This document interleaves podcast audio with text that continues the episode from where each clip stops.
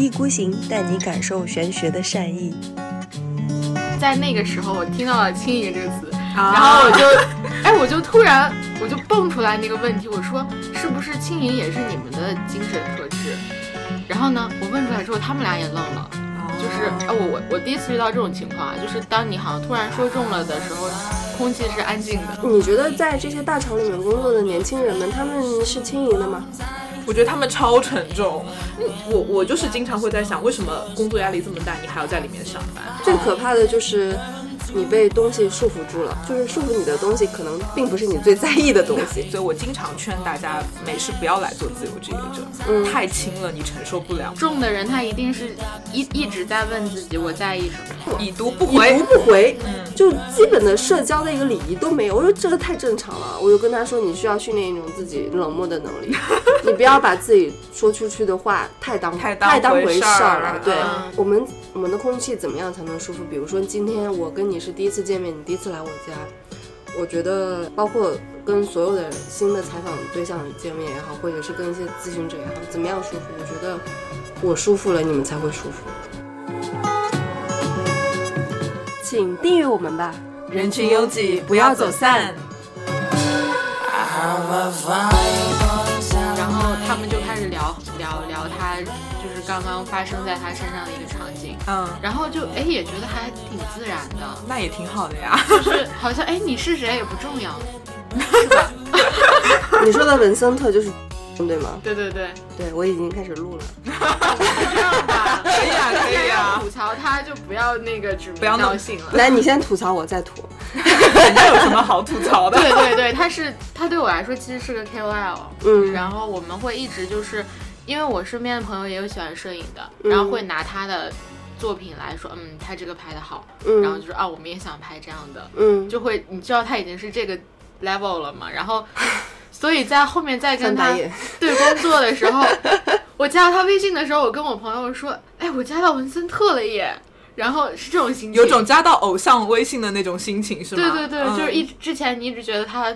那个作品拍的很好，然后没有想到说，哎，还要跟他有工作上的往来。对，但是所以就是，因为你的期待是很低的，所以他可能突然放你鸽子也无所谓。嗯，对于像我这种跟他，呃，从一二年还一三年开始就是老同事的那种关系，都是同级的练习生，然后以前的关系还不错，还是能有一些聊聊工作以外的事儿的。然后突然之间这几年，他好像。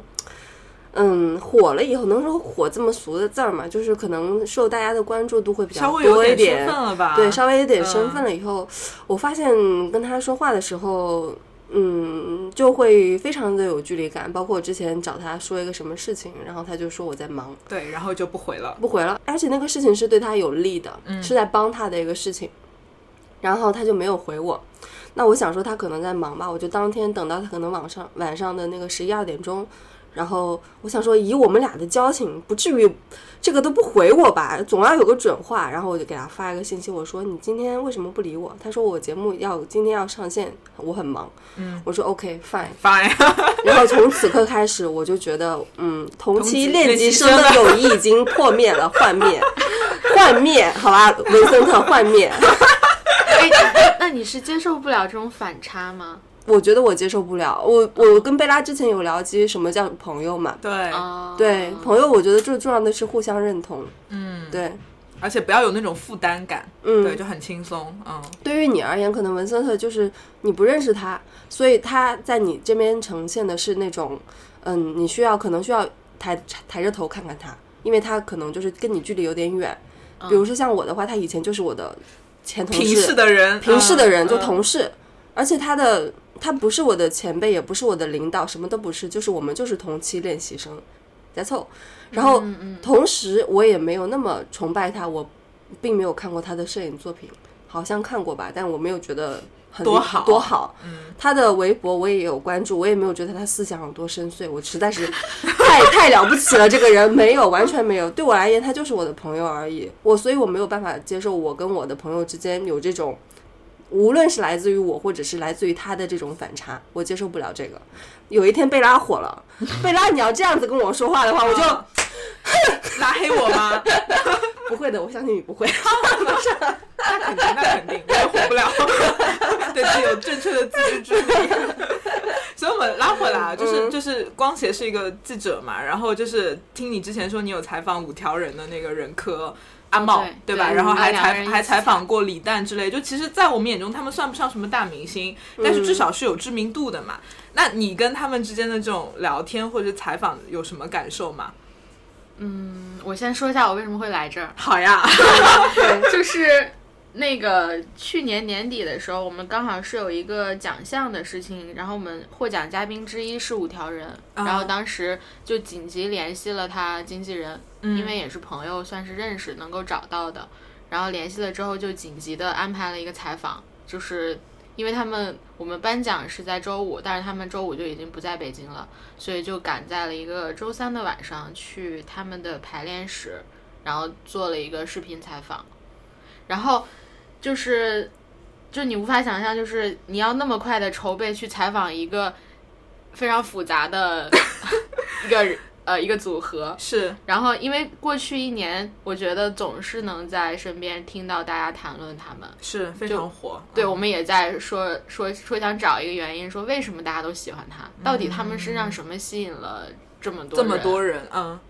然后我之前是在听你们播客的时候，就是。就突然 get 到一个词，就是说，看了任课的星盘，觉得他是一个轻盈的人。嗯，然后我觉得，哎，这不就是他给我们带来的那种非常好的感觉吗？所以你那个时候是因为要采访五条人而接触我们的播客？不不不，我是之前就在听了，然后听了那，我是从月下那期开始听的。嗯，然后刚好我听的第一期你们就在聊五条人。嗯，然后我就在想，哎哎，这个角度的解读挺有意思的。然后当时就记住了这个词。然后呢，就是其实，在准备采访提纲的时候，也没有说想把这个问题放进去，就只是刚好在聊，我们是想从商业角度去解读他们的成功的。然后就说啊，你们那个 logo 那个塑料袋的 logo 设计的很好，对，就是再把话题往这上面引。然后他就说啊，那个塑料袋很轻盈啊，就是飘逸在城市上空，我们觉得又很好看。然后。就是在那个时候，我听到了“轻盈”这个词，然后我就，哎，我就突然我就蹦出来那个问题，我说是不是轻盈也是你们的精神特质？然后呢，我问出来之后，他们俩也愣了，就是哎，我我我第一次遇到这种情况啊，就是当你好像突然说中了的时候，空气是安静的，然后他们他们就愣了之后，就把话筒递给我说，哎，你再说一遍，你说的对，展开讲讲是吗？对 对对，哎，就是你说的这个意思，他们他们就。就觉得嗯对，就是他们就是想表达这么一种状态嘛。嗯，然后“轻盈”这个词就用的，他们觉得非常的精准。对，他们他们的解释是说来自于卡尔维诺的书嘛。啊，《千年文学备忘录》。对对对对，然后后面就在解释这个书了。嗯，但是之前我们不是也聊到吗，就是说可能任科他有一个自己的方法论，就是以轻盈作为出发点的。嗯，就是他在面对那些规则，那些。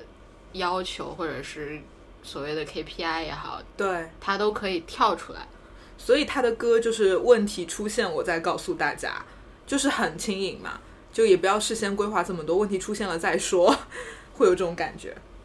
嗯，有可能吧，反正就是有一种，他们有一种现在的一些乐队也好，娱乐圈那些你说是艺人也好，都很稀缺的一个特质吧。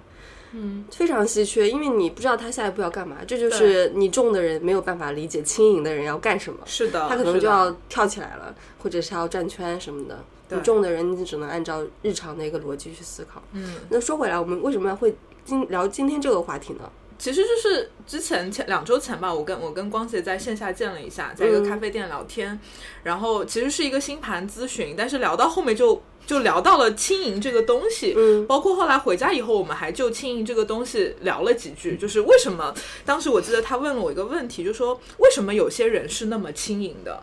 对，为什么有些人就是能够做到轻盈？然后我觉得，哎，这是一个很好的话题。然后我就顺势发出邀请，说要不要来上我们的播客，我们来聊一聊这个话题。呃，因为我觉得可能大家都在面临或者是遇到一些这些方面的一些思考吧，就是包括像之前。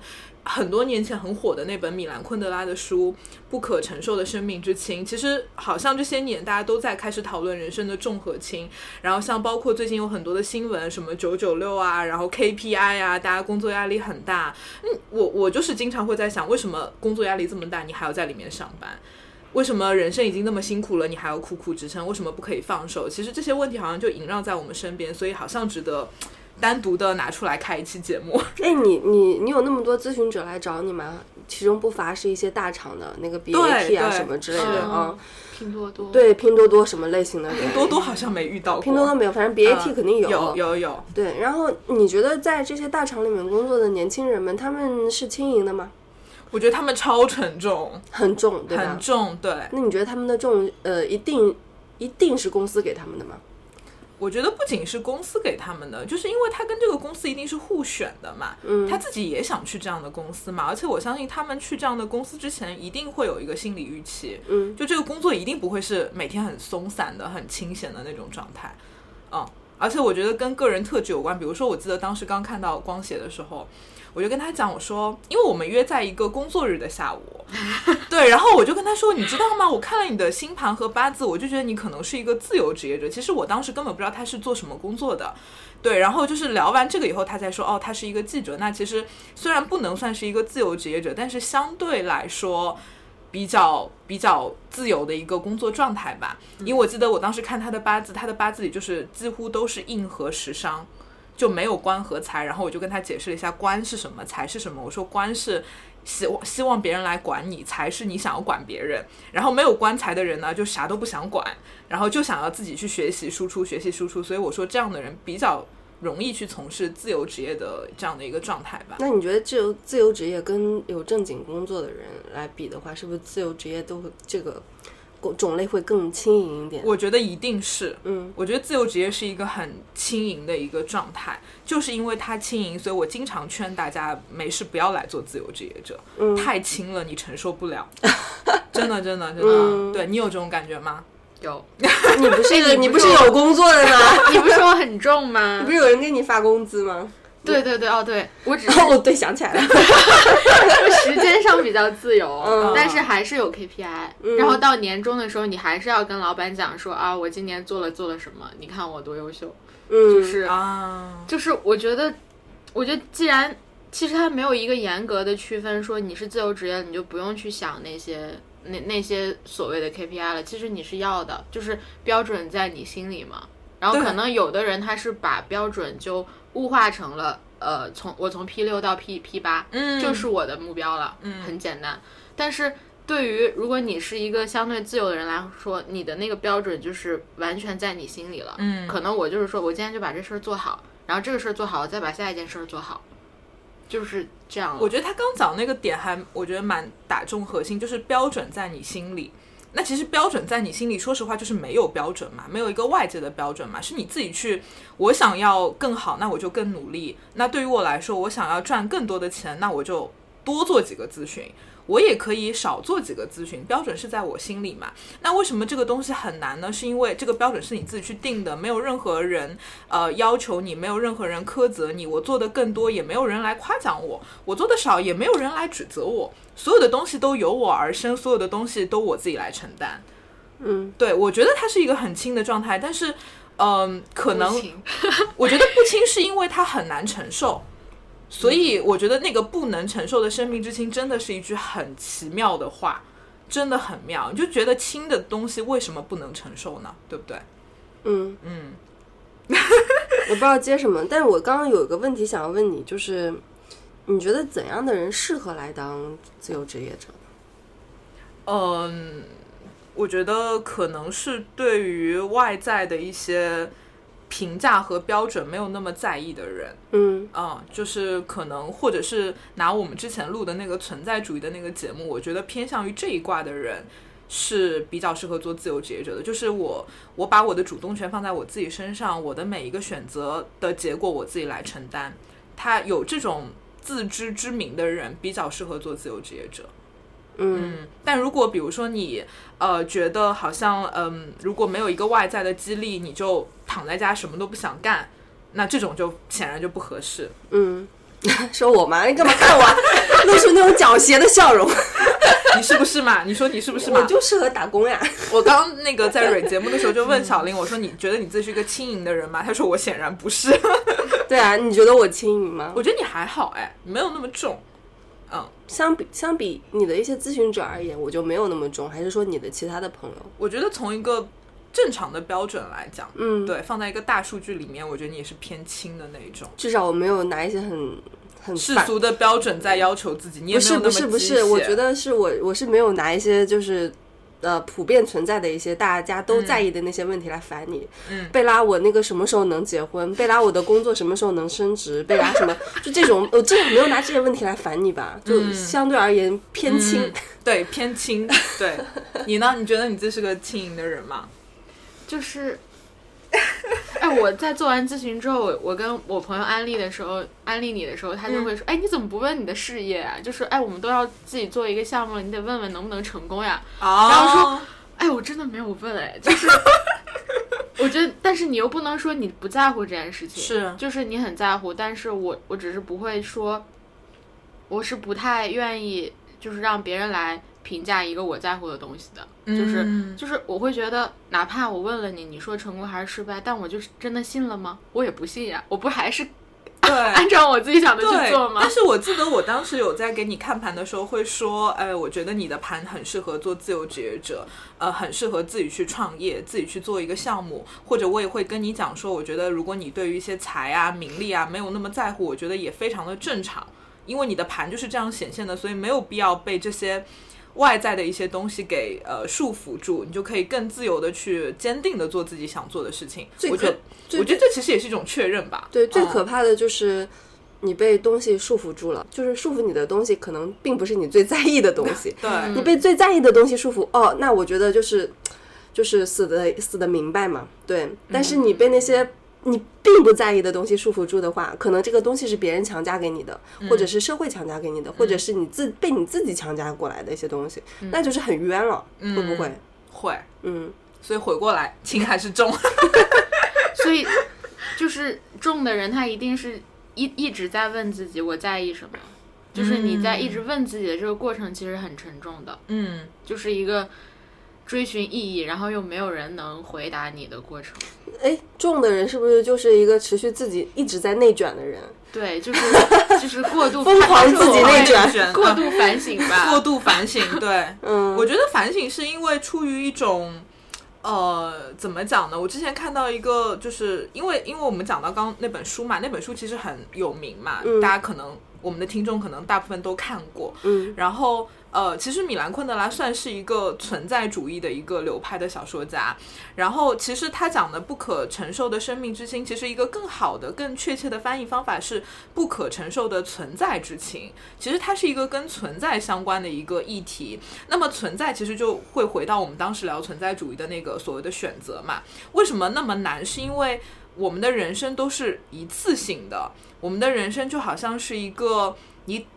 打草稿，但是最后都没有办法成为一个完整的画的这样的一个过程。然后我们的人生是你选择了 A，你往 A 的这条路走，走到最后你可能会去想象，如果我选择 B 会怎么样，但是你永远没有办法再回过头来去走 B 这条路了。就是因为这种才会让你觉得哇，人生其实你的每一个选择好像决定了你的这一趟人生。对这个东西其实是选择是一件很沉重的事情。然后为什么又说它是很轻的呢？是因为。没有一个评判标准。你在快死的时候，没有一个人跑来跟你说：“哎，其实你选择这个 A，你可以得八十分；你选择 B 可以得九十分。”没有这样的一个声音。选择标准就是最后的评判标准。你在死的那一刻，你觉得我的人生过得怎么样？那个评判标准不还是在自己身上吗？对，但只是我们在还活着的每一刻，好像我们给自己定了很多沉重的目标，是不是？就是我们在这一刻，我就反省：哎，我这个选择对吗？我今天吃这个东西对吗？我今天选择跟这个人恋爱对吗？我今天结婚对吗？就是大家好像在每个节点设置了很多目标，来让自己的轻盈的人生变得如此的沉重。嗯，世上本没有考试，考试都是自己定的。对啊，对啊，就包括你说你高考考得不好又如何呢？嗯，对吧？但是好像就是我们的人生，就是比如说，我觉得在高考前，好像我那十几年的人生都是为了高考而准备的，就会有这种感觉。嗯，对。而且就是，嗯，我觉得高考也是一个比较大的一个骗局吧，就是，哎，并并不是要那个呃反对这个那个科举制度啊，对，只不过我就觉觉得啊，就是嗯，你考到了一个好的学校。然后那固然好，比如说你考到了复旦，你考到了北大，你考到了清华什么的，固然好，你就是有一个看起来就是前途一片光明的日子来等着你，等着你。但是如果说你可能手一抖，当时不身体不舒服，你考了一个相对于呃比你的平均水平要差很多的一个学校，从此以后你就陷入了一种绝望。嗯。这个东西，我觉得才是最致命的，就是你怎么样去面对你陷入绝望以后的那个自己。嗯，因为我其实身边有一些这样的一些人，他可能本来能上清华、上北大，但是他就是因为发挥失常，然后就是去上了一个自己根本听都没有听说过的一个学校。嗯，然后呃，头两年还是比较惨的吧。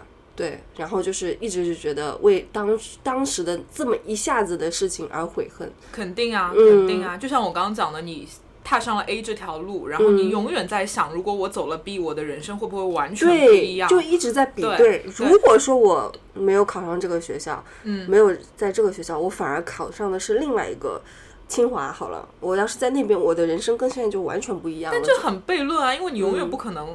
再重新回去，然后踏上一条考上清华的路啊！但是人总是有一种 不撞南墙不回头的这么一种感觉，就是一直在假设自己有更好的一个东西。我觉得从这个方面，其实呃，相对而言，我觉得人还是比较偏乐观的吧。对，总体而言，我觉得能这么想的人，从某种意义上来来说，也是一种积极分子。哎，所以一直在想象自己好的那一面。所以我很好奇，问你们一个问题：你们去回忆自己过去的人生里，会不会有？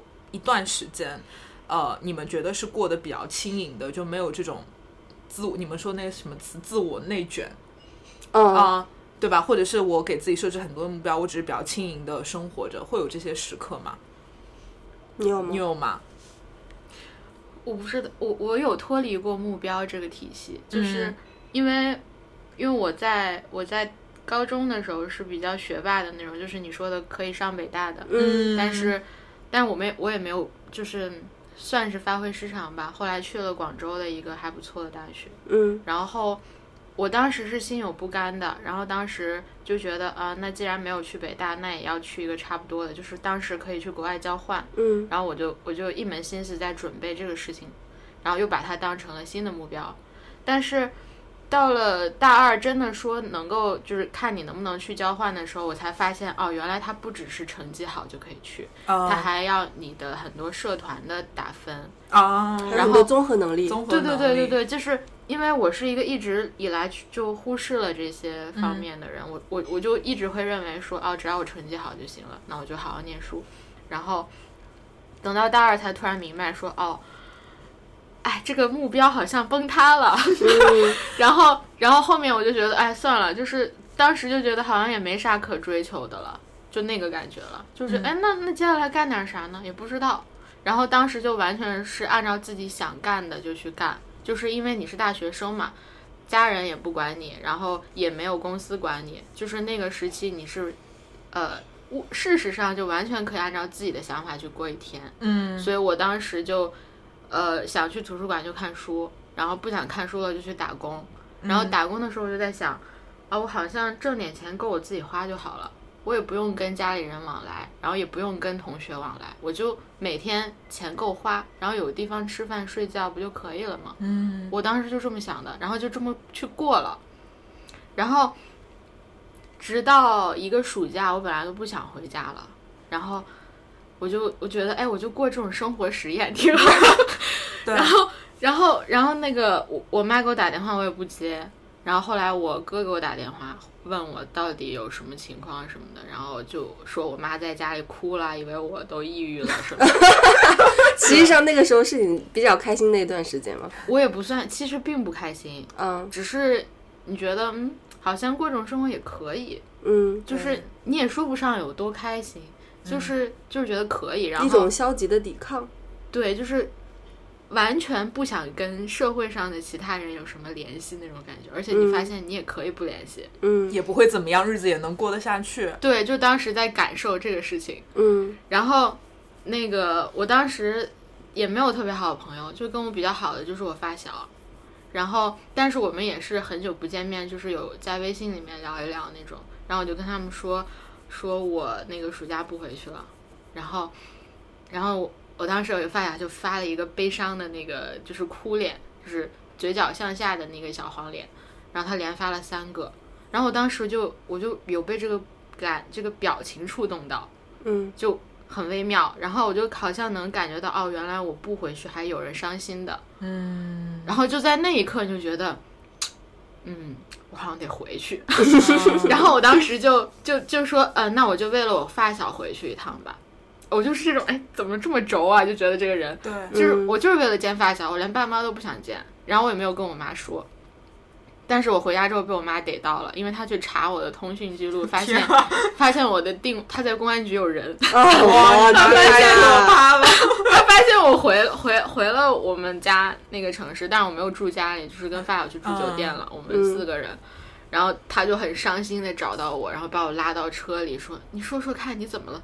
然后就就跟我哭嘛，然后我就说，哎，我不想，我就是不想回家呀。嗯。然后就是就是你强烈的渴望另一种生活，但是你家人不理解。嗯。然后，但是我我妈比较比较好的是，她还是尊重我的。她就说，啊，那你想回你就回吧，就是可能多待几天，你什么时候想回学校你就回吧。最后就反正就把我放走了嘛。然后我就又回去学校。然后我那个打工呢也没做多久，因为我渐渐发现其实我做不了这份工作。对，然后我又在在想说，那就去找新的工作，然后就是就逐渐好像又回到人群当中了啊，就好像也不是说刻意啊，就是就是慢慢慢慢的就感觉到从可能从一个人开始，你觉得有人关心你，你不想让他们伤心，然后就从这里就一点一点就走回来了。嗯。我觉得他那个还蛮妙的，就像我们之前在讨论的时候，其实他有一个观点，我觉得还蛮奇妙。他觉得关系就是你跟你说你怎么说，关系是一种你觉得是一种重的东西吗？嗯，对吧？你认可吗，小林？就是构建跟别人构建一种关系嘛，就是就是就是要花很多的精力、时间、嗯情感。但我现我以我以前会跟你呃的想法差不多类似，但是我觉得现在。如果说让让我花很多心思去构建这么这么一段关系，我宁可不去构建。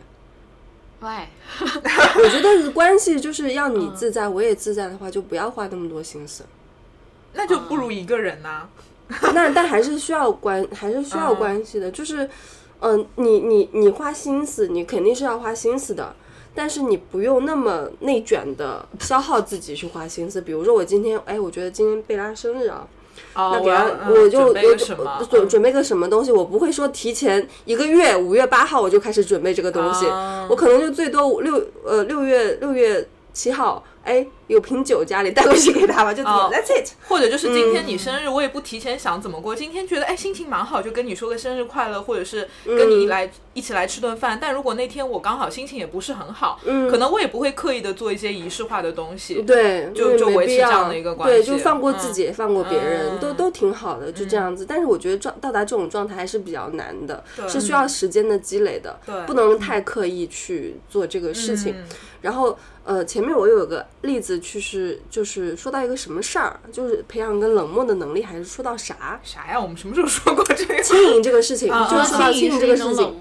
对，轻盈其实是种冷漠。这个事情是因为，因为我我长久以来我都在做一个嗯偏商务拓展的这么一类型的工作嘛，我要跟很多的一些机构也好，或者是说旅游局也好，或者是对呃广告主也好，品牌方也好，我要去跟他们打交道。嗯，因为有的时候你是包括你一样，你去约稿什么的，你其实是有求于别人的嘛，对。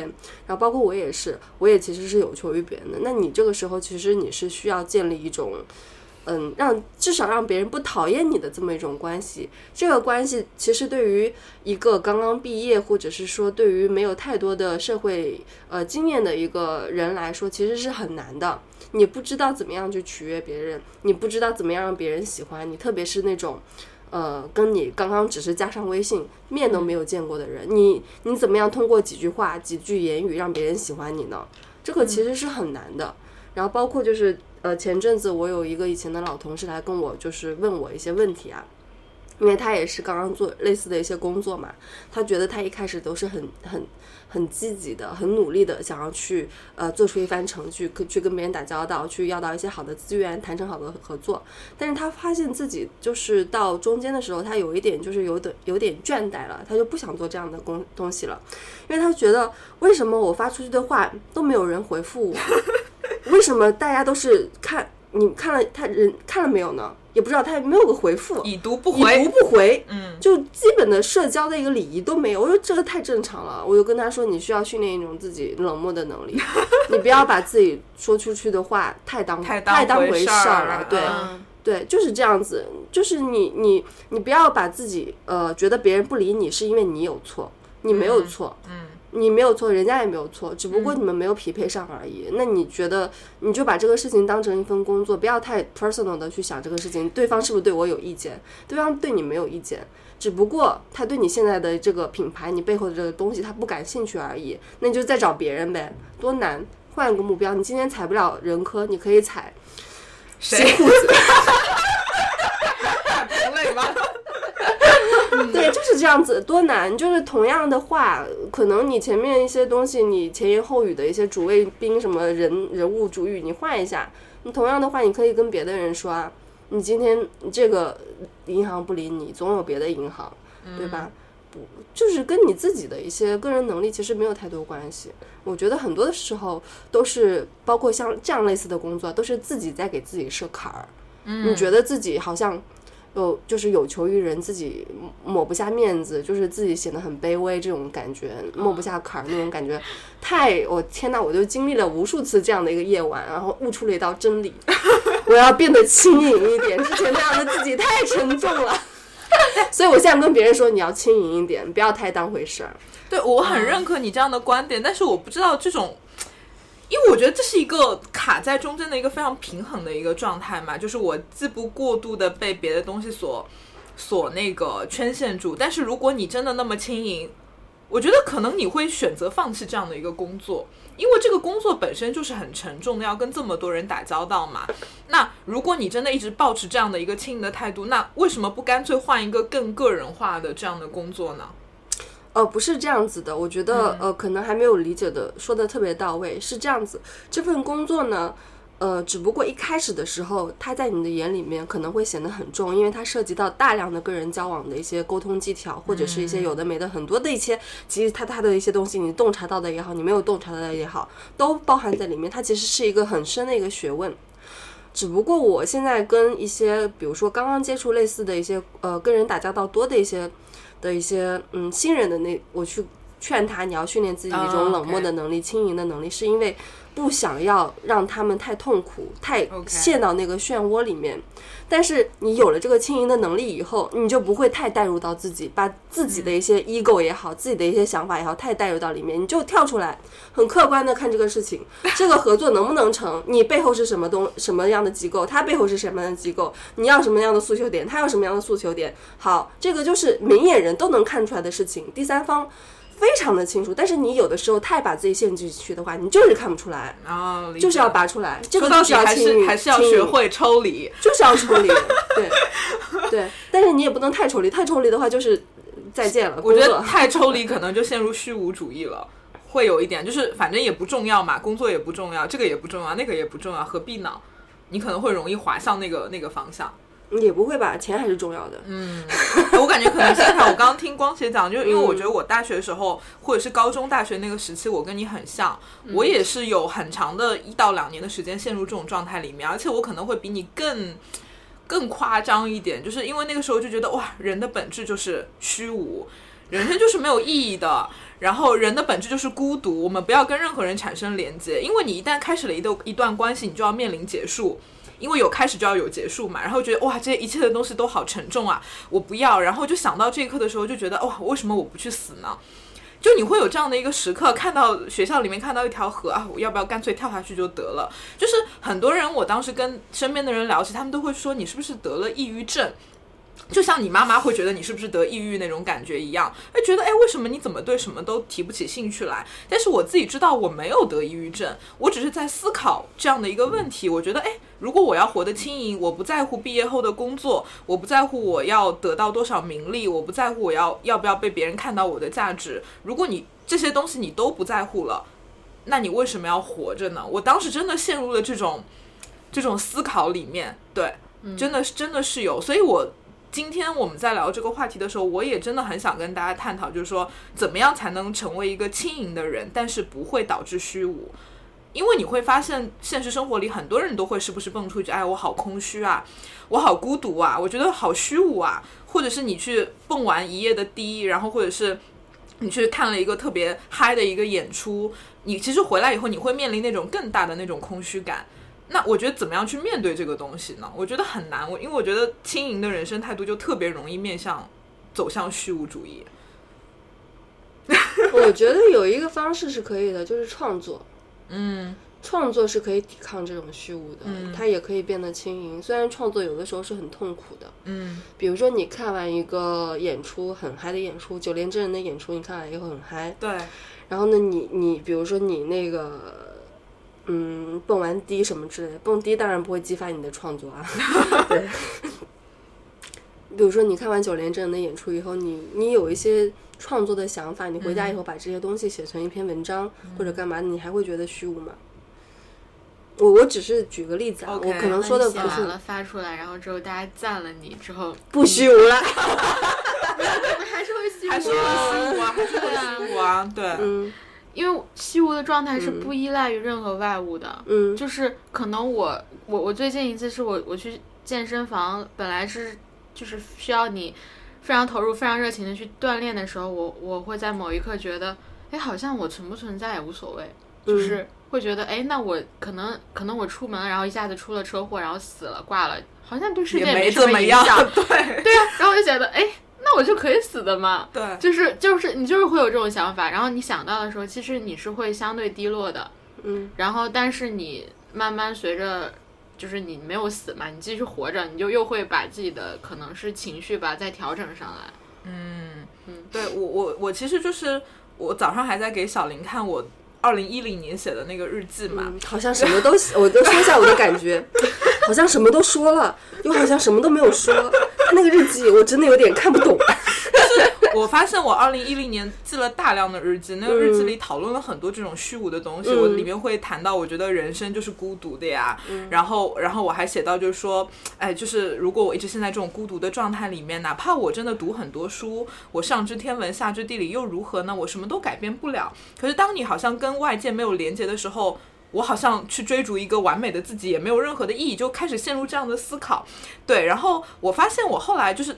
我可能十年后再去回顾当时的那个人生，我会觉得是当时没有人生经历的支撑。嗯，就是你感受到了这个东西，包括光姐刚刚讲的，就是我们的确是一个普通人，我们死了对这个世界就是没有任何的影响的。可能在二十岁的时候，你感受到这个，觉得人生好虚无啊，但是你其实什么都没有经历过，你一直在读书。你家里面也是一个正常的家庭，吃穿不愁，对吧？然后就那个时候意识到了这种所谓的宇宙，也不能算算宇宙真理嘛，人世间的某种真理吧，人人间的这种所谓的轻盈，但是你没有任何的精力去支撑它，所以我现在会把这个东西称之为一种认知上的一种时差。对，然后可是当十年以后，我有了各种人生经历以后，我再反过头去看，我有点能理解为什么当时会想要说，哎，干脆死了算了，是因为你真的没有那个经历。但现在又隔了十年以后，你会发现，其实你们两位讲的很对，就是那个所谓的关系。或者是你能够从他人身上得到的一种温暖、一种关怀，或者是我付出给别人的一种温暖和关怀，我觉得那个才是关键所在。我觉得那个东西是让我现在能够去抵抗虚无的一种状态。嗯，对，包括我现在可能身边有一些跟我年纪差不多的人，会说人生好虚无啊，好想去死啊，我可能就会跟他们讲，其实真的是因为你的人生经历还不够多，你只是认知上达到了，但是你的很多实际的经验其实是没有跟上的。嗯嗯，会是这种感觉，对。嗯，你听了我们刚刚说的那个关于关系的一些见解，你会觉得构建关系很麻烦吗？不会啊，它不就是你的幸福来源吗？嗯，那为什么有一些人觉得构建一个关系会比较麻烦呢？我不懂他们说的麻烦是麻烦在哪？嗯，我觉得可能是有一种外界的期待吧，就是你比如说你构建一段所谓的恋爱关系，那你想着是不是要结婚，是不是要所谓的负起责任，会有这种感觉。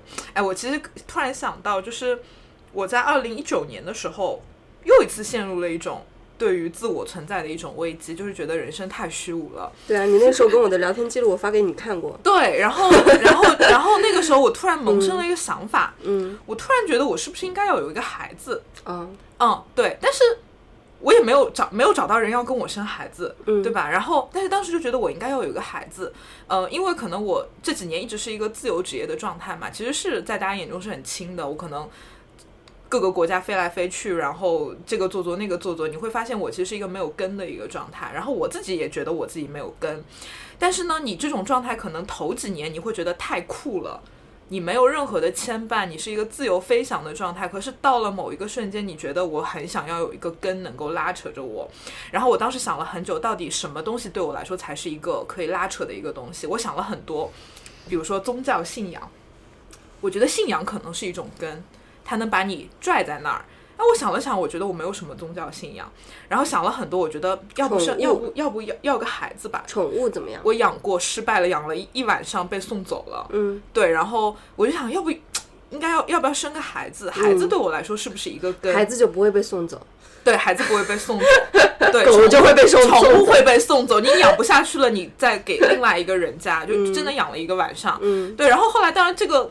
养个孩子的这个想法太荒诞了嘛，嗯，不现实嘛，对，所以后来就放掉了。但后来可能就慢慢的就觉得说，好像也不是说非得要找到一个这样的东西来牵扯你，不荒诞，啊很，但的确会陷入这样的一个一个一个一个拉扯里面。我也想过生孩子这个事儿，因为前前前几天就是，哦，这期节目出来以后，就是那个那个姐姐就是。嗯，上一期我们在跟贺鱼聊那期节目的时候，不是说到一个姐姐吗？是，就是带很多鸭舌啊什么去转，去爬山，去呃带很多东西去爬冈仁波齐，又约了这么一个姐姐。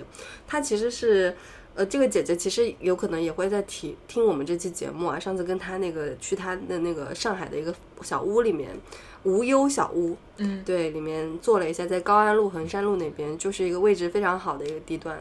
然后这姐姐呢，就是一个。他呃年纪比我们稍长，对，然后他现在已经呃可能四十多什么的那种年年岁吧，我具体忘了。然后呢，他其实是在上海有蛮多套房子的，然后同时他没有结婚，没有小孩，然后一直处于单身的状态。然后他的父母也比较支持他这样的一个状态。然后，反正可以说是各方面都不愁，就是生活很优渥的这么一个人，而且他又很偏很食神的一个人。然后对于各方面的一些，呃，他好像从九九几年就开始去背包去外面徒步，对，徒步走了很多个国家。然后对一些吃的方面又很有研究，然后又很喜欢收集各种各样的东西，就是很有生活情趣的一个人。那我那个时候，我我在跟他聊完以后，我在想，如果我在他这个阶段。我会去做什么呢？就是我也四十多岁了，然后我其实钱我也不愁，各方面我也不愁。我那个时候就想，我可能跟你刚刚想的那个方向一样，我也想要要一个小孩。嗯，对，嗯，我之所以就是那个时候我想要个小孩，是因为我觉得自己可能还是偏体验派的，我没有体验过养小孩是怎么样一个状态。我觉得那个时候的我应该是有能力去抚养一个生命的，我可以去养。养育这样的一个小孩儿，也不是一种出于要传承什么的东西那种感觉，而是就是觉得，就纯纯想体验一下。我觉得应该会给我带来很多很多的一些，呃，新的一些火花。嗯，对，嗯，还蛮奇妙的。嗯，当然，那个姐姐听了这期节目啊，并不是说你要养小孩，我是说我我在你那个状态，我可能会养小孩。嗯，我从来没有想过。那你有经历过像我们刚像我刚刚描述的那种所谓的危机吗？就是真的觉得没有一个东西在拉扯你，就是太，就是我真的那个时候能感觉到真正的不可承受之轻，这个轻真的是没有办法承受住。嗯嗯，但是如就是如果顺着你刚刚那个想法说，你想要个孩子，但是我会下意识的想到，哎，那我这么想好自私啊，就是啊，就我就。那我小孩怎么想的呢？他想不想被生出来呢？就是，然后你就会想到说啊，我我能给他创造一个什么样的环境呢？这个环境当中有没有爱呢？就是你去想这个问题的时候，发现啊，还是可能还是不要生了。嗯，哎，我觉得其实也是，就是像孩子，我觉得其实，在某种程度上。跟你结婚嫁一个老公没有什么差别，就是你跟他构建了一种关系嘛。然后在这个关系里面，其实你一定会被一些责任这种东西所束缚住。就你说我生一个孩子出来，我总得让他健康成长吧，他不能生病吧，或者是我不能抛弃他吧，就这些正常的一些标准嘛，你你必须要遵守他嘛。对。但是我我又会觉得，就是，呃，我我我们在节目开始之前，我们在讨论那个那本书嘛，然后那本书里其实。呃，有一个就是情节，就是不可承受生命之轻嘛。它其实讲的就是一个医生，好像叫托马斯吧。嗯嗯。然后他就是离婚了，然后他呃离离完婚以后，他就是可能进入一种非常开放的一种。呃，关系里面就是他还是会有很多的女人，但是只是跟他们发生一些身体上的关系，但不会有所谓的爱情，甚至是婚姻。但是他当十多年以后，他突然遇到了一个女生，呃，好像叫特蕾莎吧。然后，但是他就面临了一种选择嘛，就是我到底要维持那种原来很轻盈的人生状态，还是说我要跟这个女人进入一种亲密关系，进入一种比较重的一种关系里面去？然后，呃，但是他在纠结。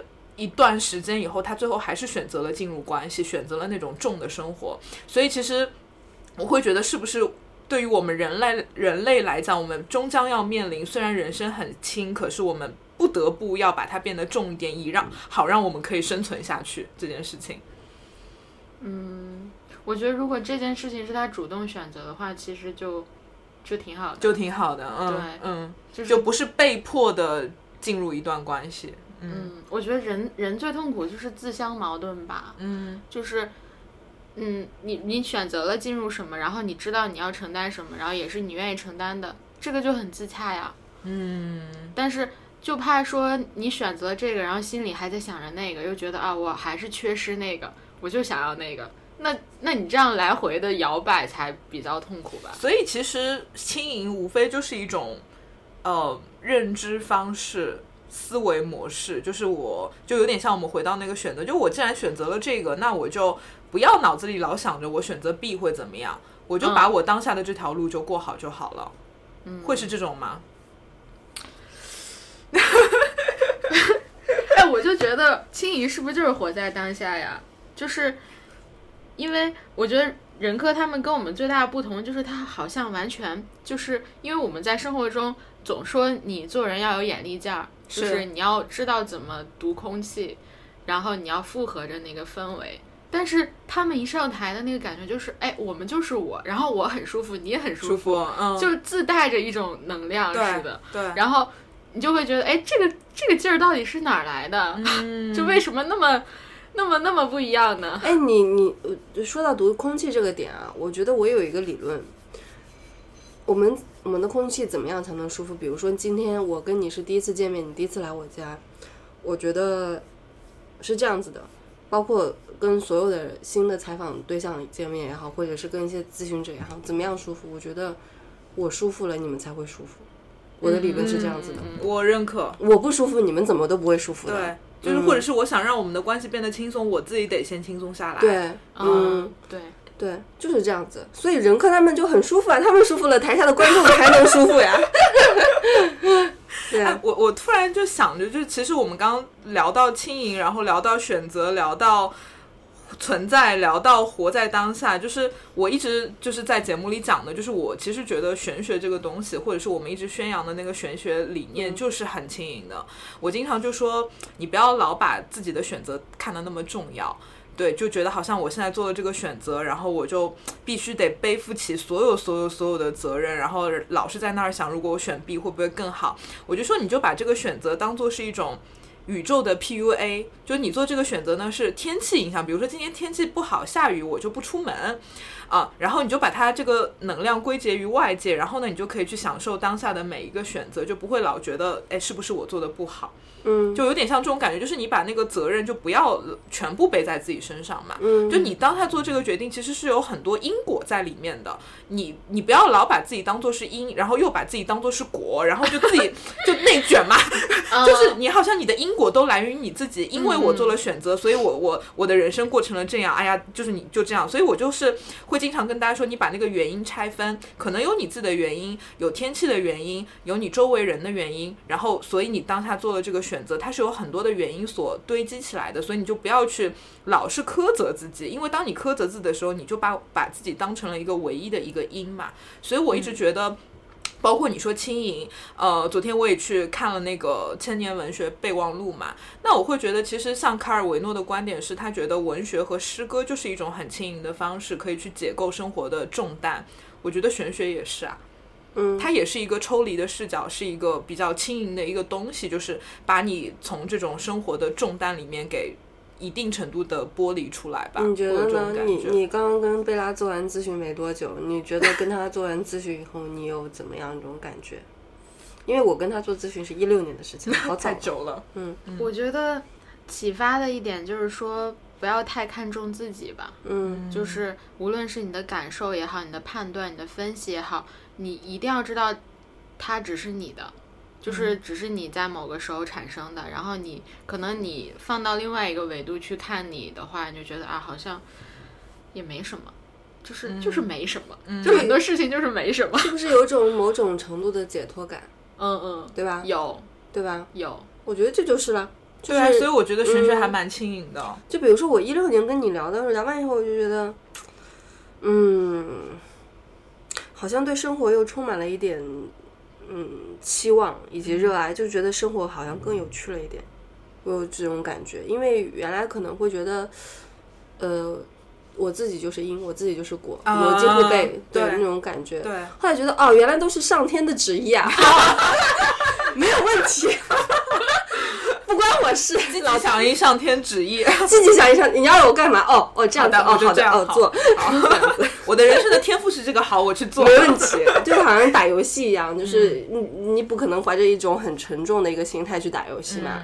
你用打开你的 Switch，你开始玩塞尔达，这么好的一个游戏，你不可能说老子今天就是这个游戏一定要打到 BOSS 把他打死什么的，给自己下一个很重的 KPI。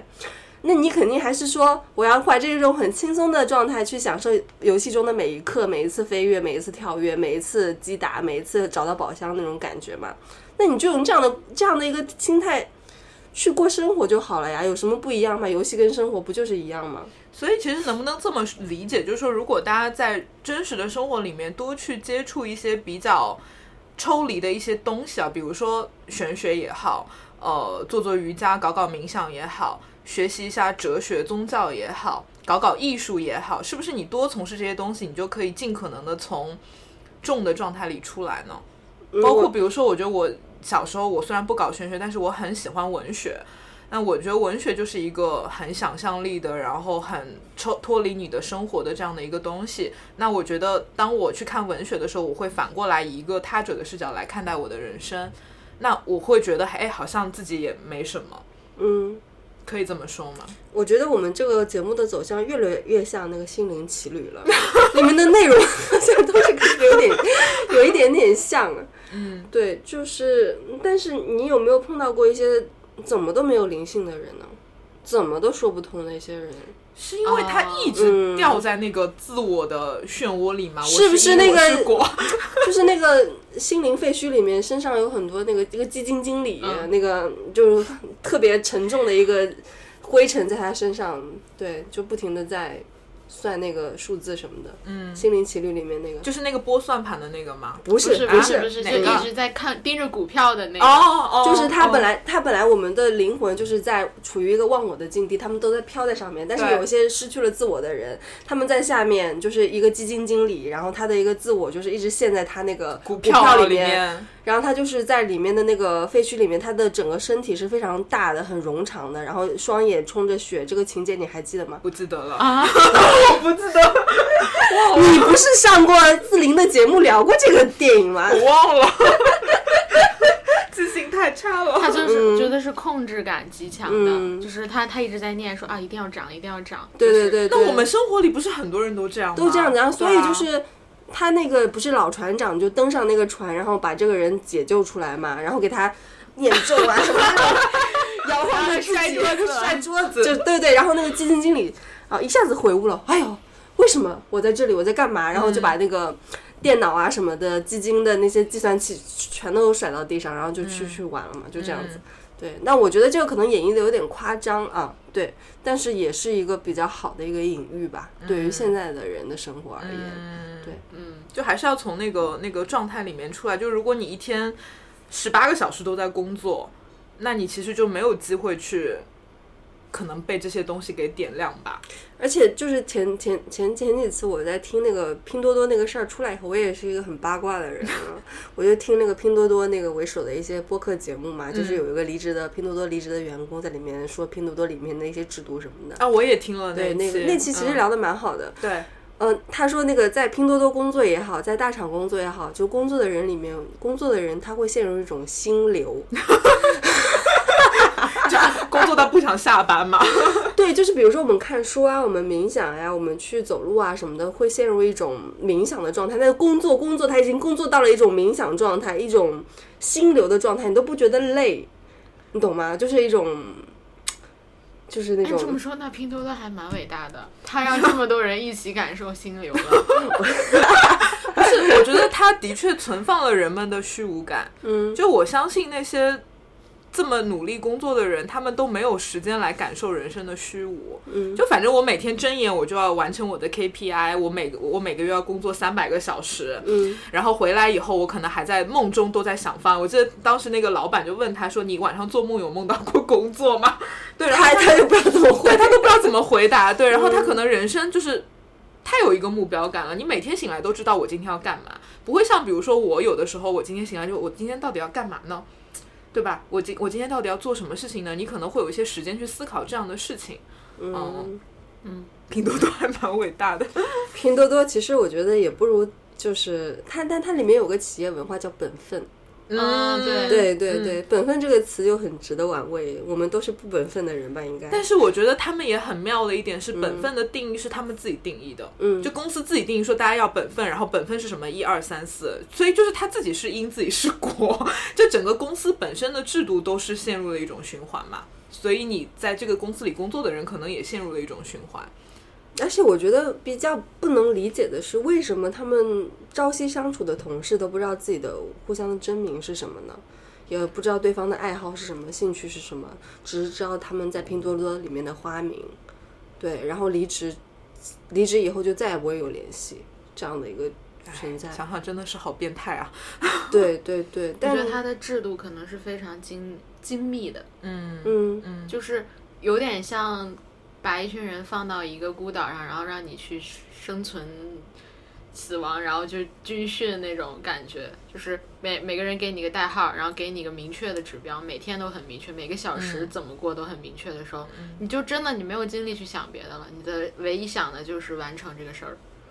嗯，对，然后哎，然后昨天我跟小林在蕊节目的时候，我们讨论了一个还蛮好玩的话题，就是。在星盘里面，什么行星是重的，什么行星是轻的？我觉得我们可以来聊一下这个话题。我觉得水星轻啊，水星它只是收集信息嘛，嗯，它也没有太多的思考在里面。冥王星会重一点，因为冥王星我觉得就是那种反思、反思，也，不内卷，不不仅仅是反思，我觉得就是有种对，也有可能是想反思吧。但但我在我看来，我喜欢用三个字来表达，就想太多。啊，嗯，对，冥王星有一种让我让我感觉，但是想太多是因为在追求深刻啊。你追求深刻这个举动，我就觉得很不深刻。按 你这么说，就是所有我刻意的追求都是一种，都是一种沉重吗？不是，不是。但是你追求深刻，你为了追求深刻而去追求深刻，在我看来就是一种太刻意了，就是不美，嗯 嗯，不轻盈。那你说为了追求轻盈而轻盈就轻盈，也不，那你不要追求轻盈啊！谁让你追求轻盈啊？所以就是这个问题，甚至就是大家在日常生活就别想啊，我不要轻盈或重，我就这样过着，是不是？自然而然不就好最好嘛，对吧？对，不是所有人都能变成任科这样的人的，嗯，也不是所有人都能变成像李诞这样的人，也不是所有人都是变成贼深刻无比哦，就梁文道那样的，不可能的啊。就像就像我说，可能每个人本身的自带属性也不一样，有的人更容易可能过得轻一点，有的人就是天生可能就得过得很重，嗯，也会有。比如说我之前看了一个女生的盘，她的盘里都是土象星座，嗯，就是可能百分之八十的行星都掉在土象的。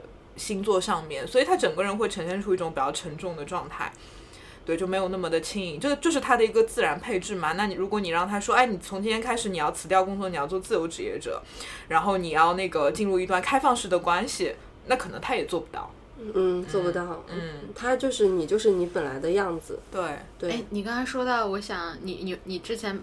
给我看盘的时候，不是说我是一个水水元素很多嘛，就基本上行星都落在对双鱼啊、天蝎啊什么的，巨蟹也有，对巨蟹也有。对，那你觉得你对像我这种水元素多的人的感觉是什么？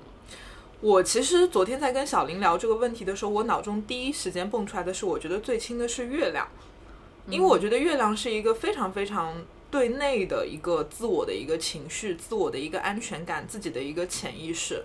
我我觉得这个东西是非常非常对内的一个东西，所以其实我一开始对待这种水元素很多的状态，我会觉得它是一个很轻的状态，因为情绪就是你自己去克服嘛，而且情绪的标准也没有外在的标准，就是一种追求一种情绪上的自洽，或者是我认知到了我自己的一些需求，我去满足它就好了。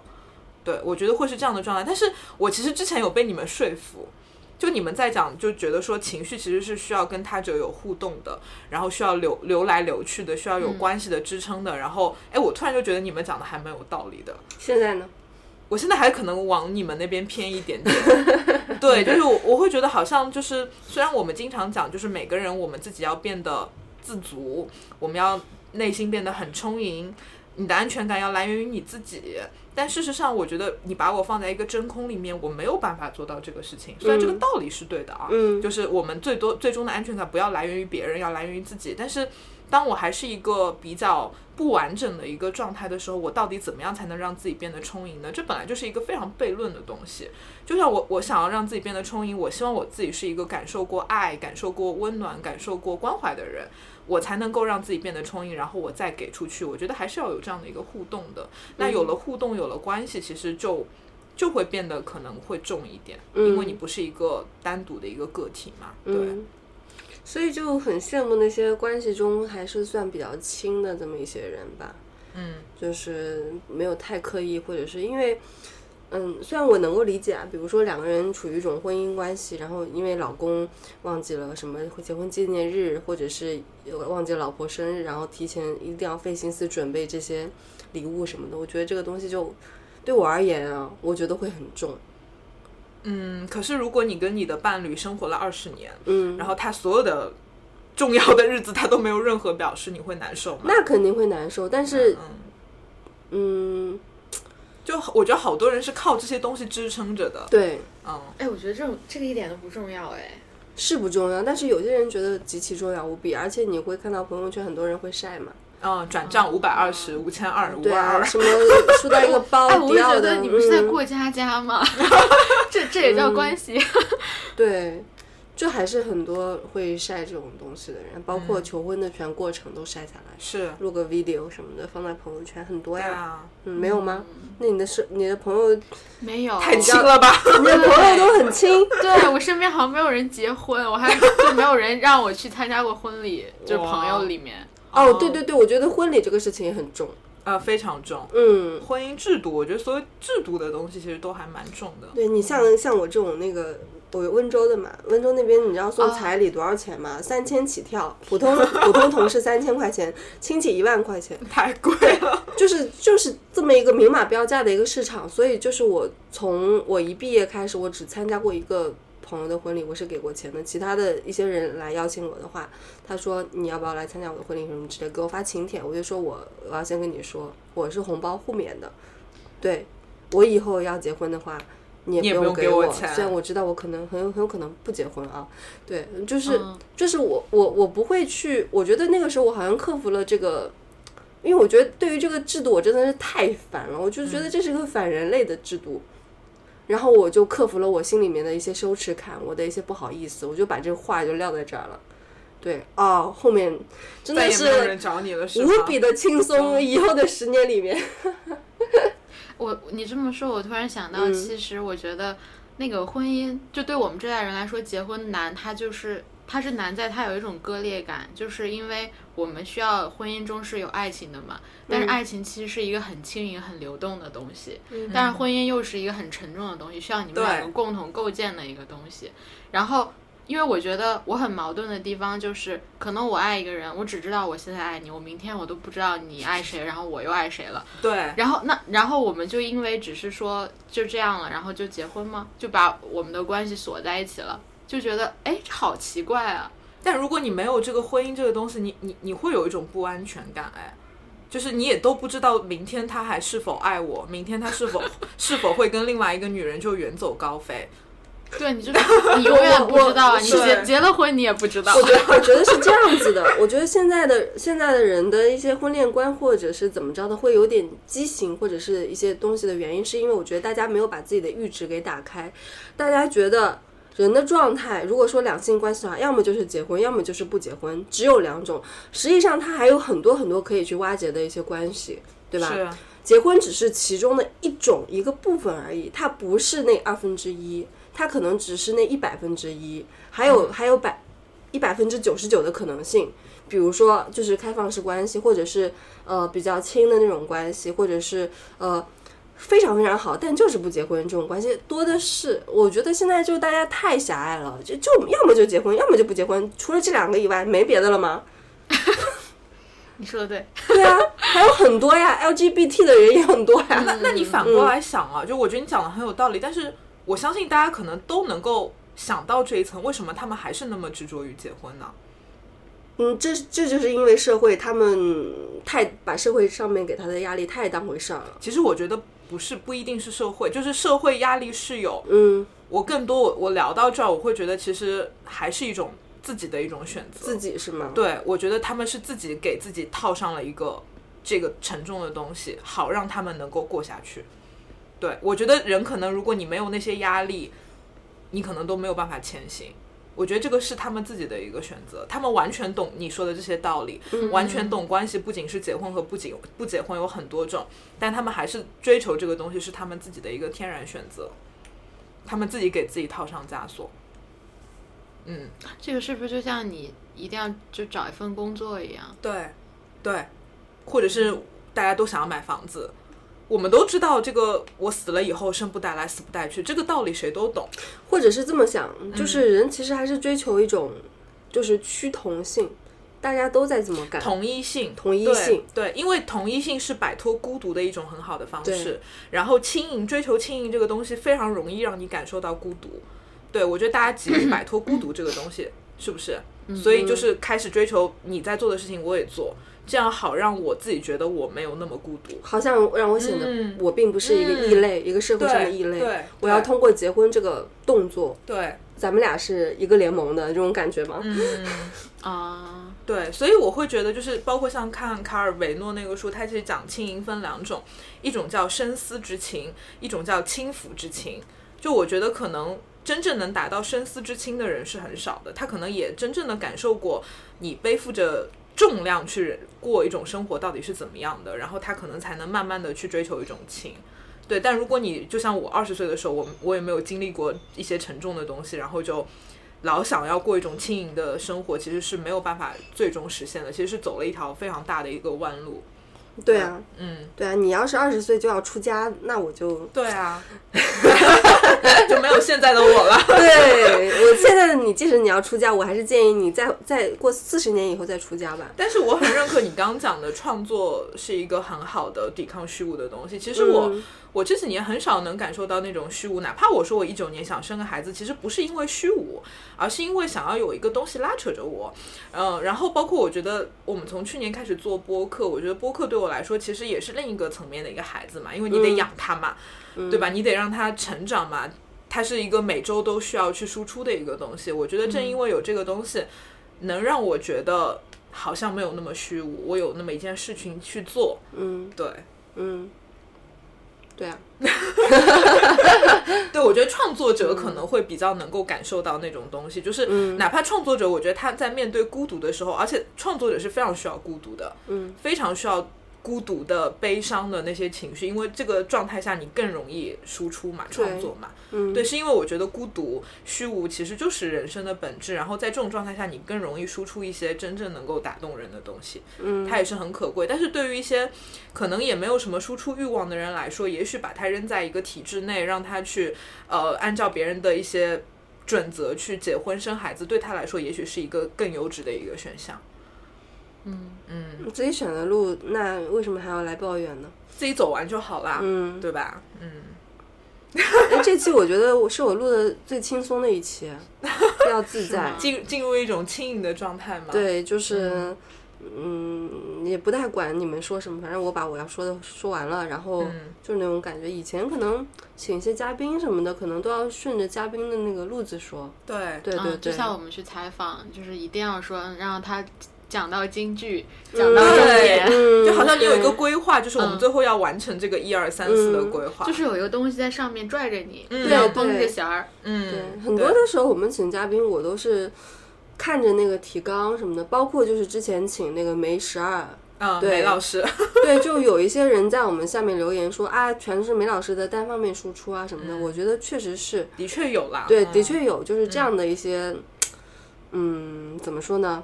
就是单方面输出的一些节目，其实以后还是有需要有一些优化及改进。对，我觉得这样子就是找一个新的朋友来一起来聊天，还是一件蛮有意思的事情。你觉得上一期贺鱼的也是这样子吗？哦，他也输出很多。嗯，对，但是我觉得，呃，他讲的东西我们能听得懂，或者是我们认可。嗯，对，只是说因为他是嘉宾嘛，让他多讲两句。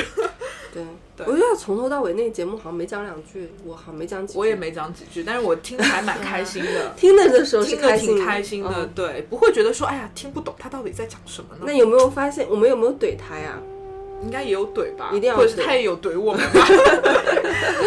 对，这种互相怼就比较轻松自在的一种状态。对，哎，我们录了多久了？啊，一个多小时，一个多小时，还要剪吗？不剪了，剪什么呀？啊？还有什么想说的吗？我觉得我们里面说的很多话都不用剪啊，也需要剪嘛。而且一开始的就我就已经完成了我的此次录节目的目的。嗯，对你已经爽了，吐槽完了。对，就一开始就是比如说啊，我昨天晚上在看那个就是《乘风破浪的姐姐二》，就是那个。呃，看到了早上五点钟嘛，然后这这一开始 好看吗？对，初选不是它里面有很多值得你去挖的一些东西，就是你可以直接看到一些名利场的一些，呃，上上下下、左左右右的一些落差在里面。对，然后里面有一，昨天晚上是说到他的初选还是什么的，初选就是说三十个姐姐自己去定自己出场顺序。那么我觉得，如果是我的话，我没有那个勇气去做第一个出场的人，因为我第一个出场完了以后就轻松了嘛。对，但我觉得今天这期节目对我而言，就是我一开始就把自己的 KPI 完成了，我第一个出场了。对，然后后面就就自在了，就就随便说说就好了，对吧？而且我也没有一没有一下子就说要吐槽这个，只不过刚好跟你聊到这个，我就兴致就来了。我不是说蓄意我要吐槽这个人。我蓄蓄谋了一个月，只不过就刚刚你说那时候那几秒，我就觉得哦，我应该吐槽一下他，那就上了，那那正好录那吐槽呗。对，而且我也能够承受他听到的这个对我对我带来的一个损失，我真的不在乎。特别好，小林女士又向轻盈更进了一步，是吗？又。丢失了一点五公斤，是吗？哎，因为之前把那个朋朋友给拉黑了以后，到现在我还是没有后悔，是不是？我也是，我删掉了很多人，觉得自己就又降低了几公斤那种感觉。对对对对对，嗯。啊，突然想上厕所。那我们节目就结束吧。对对，然后跟大家说声再见，拜拜拜拜。对，这个时候我要沉重一下，喜欢我们的节目，请上苹果 Podcast 给我打五星好评，给我打分了吗？哦怎么打？哦回头